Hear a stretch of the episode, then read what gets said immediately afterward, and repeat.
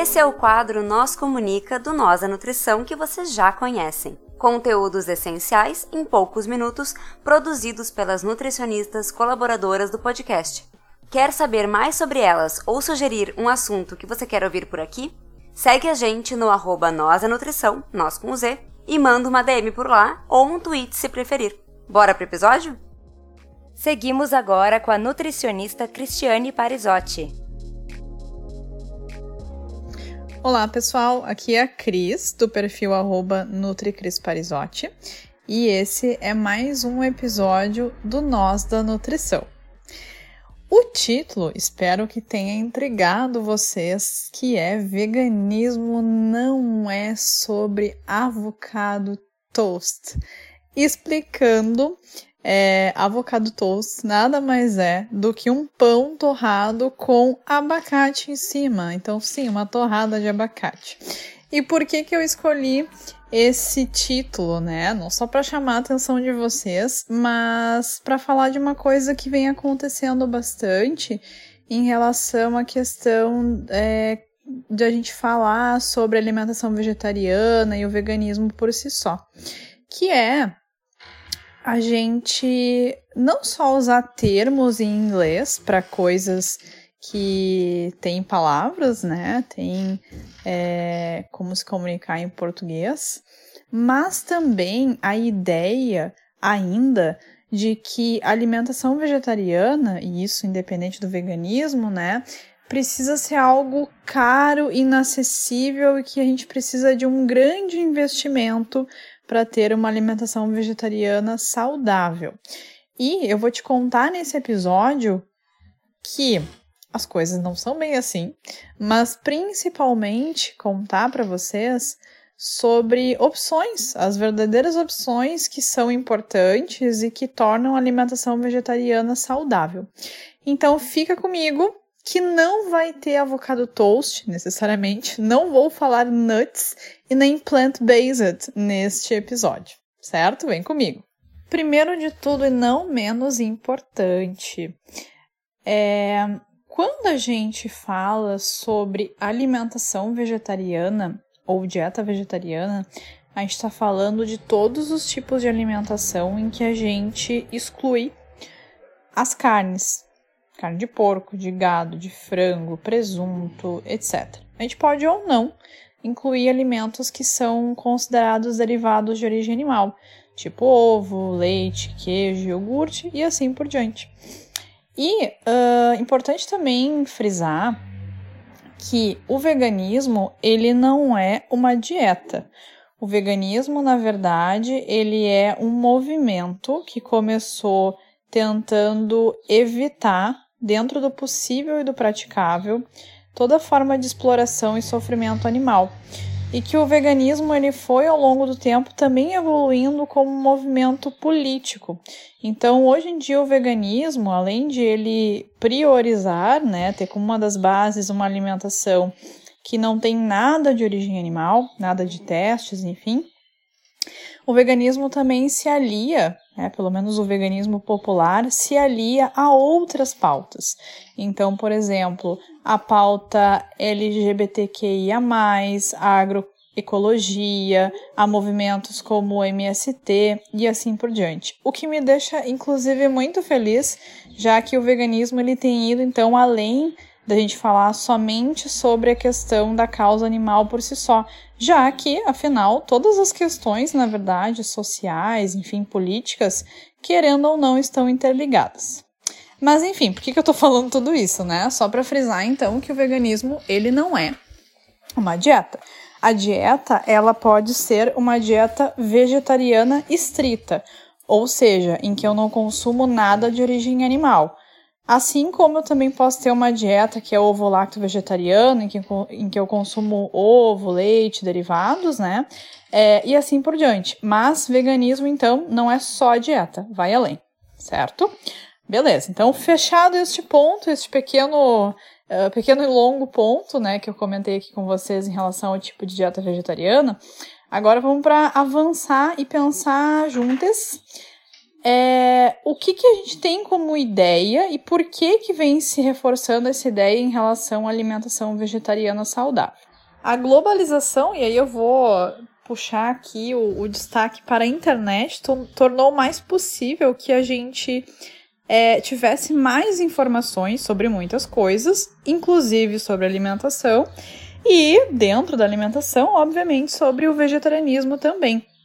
Então, com o passar do tempo, as pessoas começaram a saber mais sobre vegetarianismo, não só o que é, mas as opções, o que, que, seriam as vantagens no sentido de saúde, meio ambiente, ética animal e assim por diante.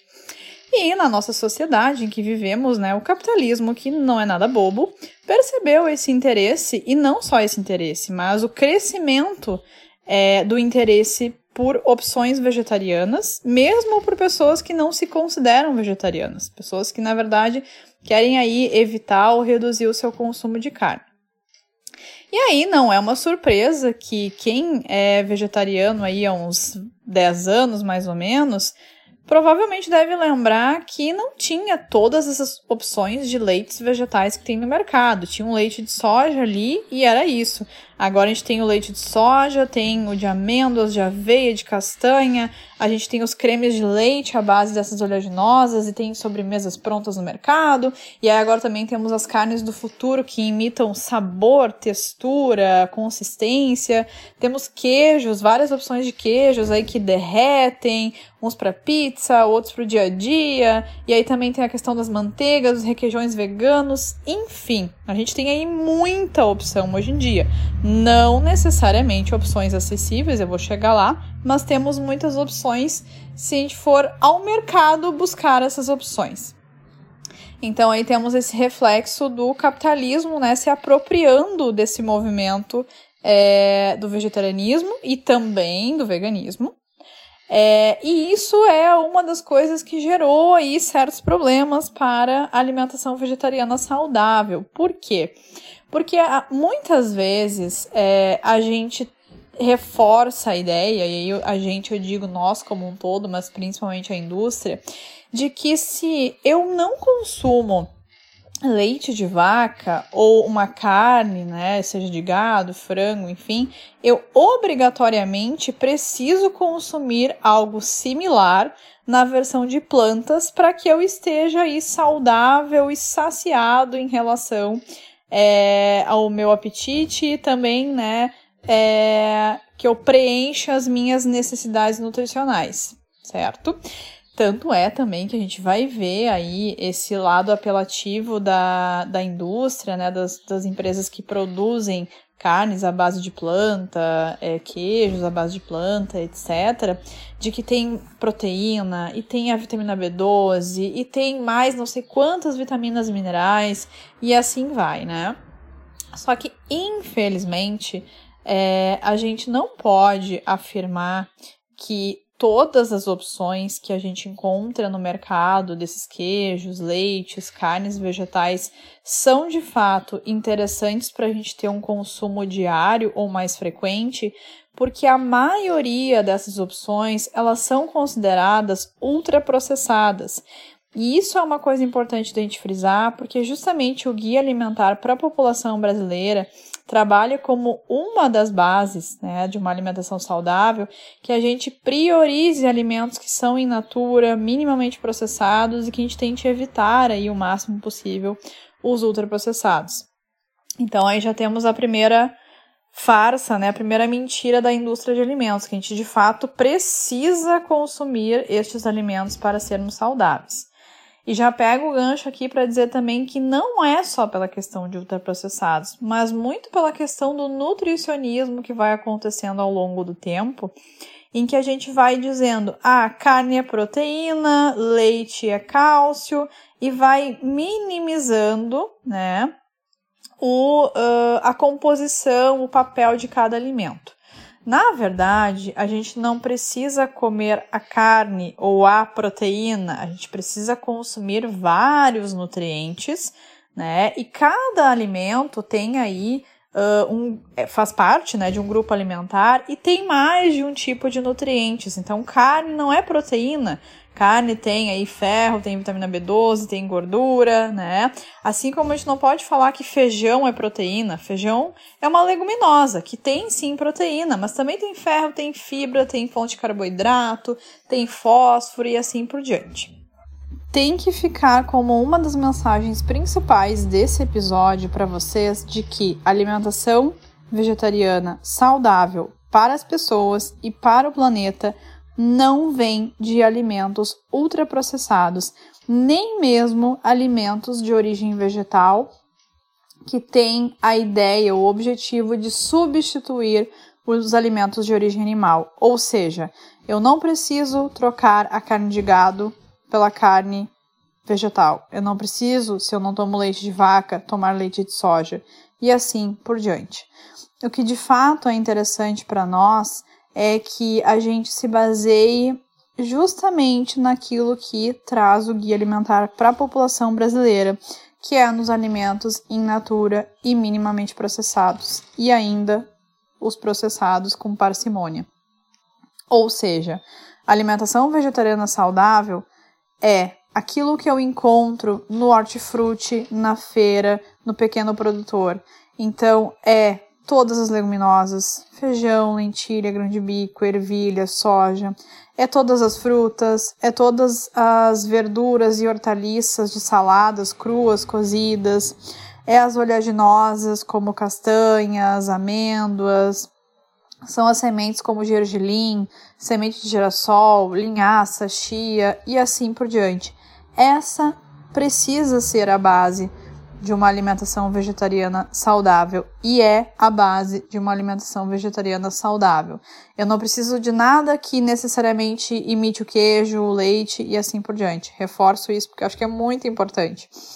É, então, não te baseia em ter que pagar por um litro de leite de amêndoas que custa 20, 25 reais.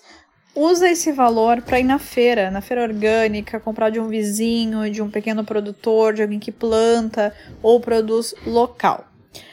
Esclarecendo que eu não estou julgando ninguém que compra essas opções de leite vegetal de amêndoas, de carne do futuro, etc. Que não é proibido, permitido, até porque não cabe a mim, mas que a gente tenha consciência de que isso não é necessário, que a gente não reproduza essa ideia errada. E uh, quem tiver o privilégio de optar por essas opções de, e de alguma maneira gosta dessas opções, tudo bem, desde que não acredite nessa fake news aí da indústria de que a gente realmente precisa dessas opções e que elas são as melhores opções na alimentação vegetariana. Então, te convido aí a ir mais à feira, a comprar mais de uh, pequenos produtores, de pessoas, né, de famílias que produzem um tofu, um hambúrguer de grande bico, a conhecer mais os restaurantes vegetarianos que têm essa proposta né, na tua cidade. E que tu curta mais né, essas opções aí, uh, sabendo justamente que tu pode ficar tranquilo, tranquila, tranquile, é, que isso já é totalmente o suficiente, não só para ti, mas também para melhorar a saúde do planeta. E se tu quer saber mais, tu ainda não conhece, leia o Guia Alimentar para a População Brasileira, que aliás é um material muito bom e de fácil acesso, além de ser gratuito, claro, que é muito importante. É, quero te convidar também para seguir NutriCrisParizotti. Não esquece, né, de seguir o Nós da Nutrição lá no Instagram.